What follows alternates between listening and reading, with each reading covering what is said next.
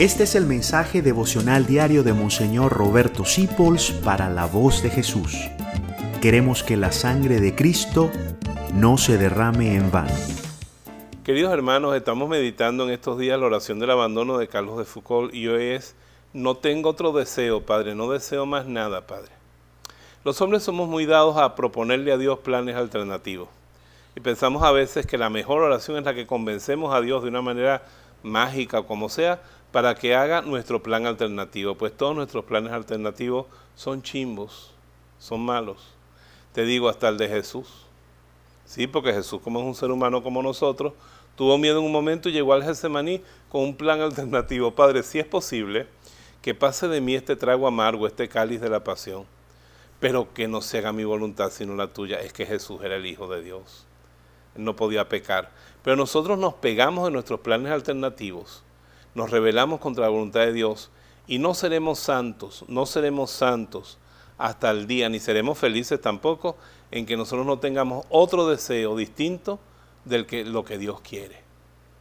La felicidad y la paz del mundo y el cielo significa en que se sintonice tu deseo con el deseo de Dios.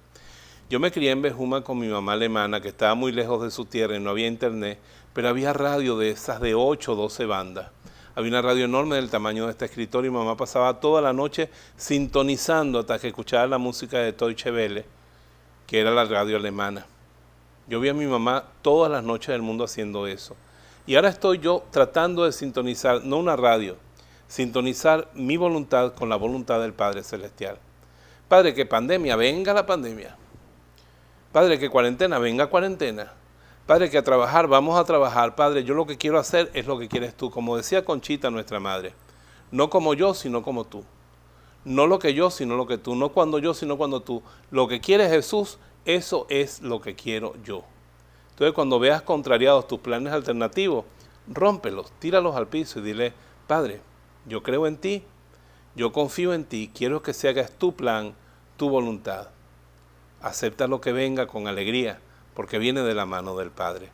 Te bendigo en el nombre del Padre, del Hijo y del Espíritu Santo. Hace días que no se lo he dicho y la Virgen me jala las orejas.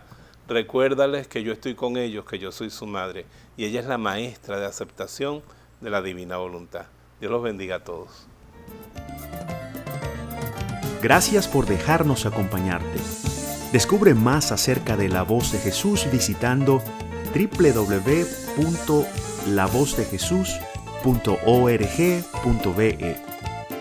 Dios te bendiga rica y abundantemente.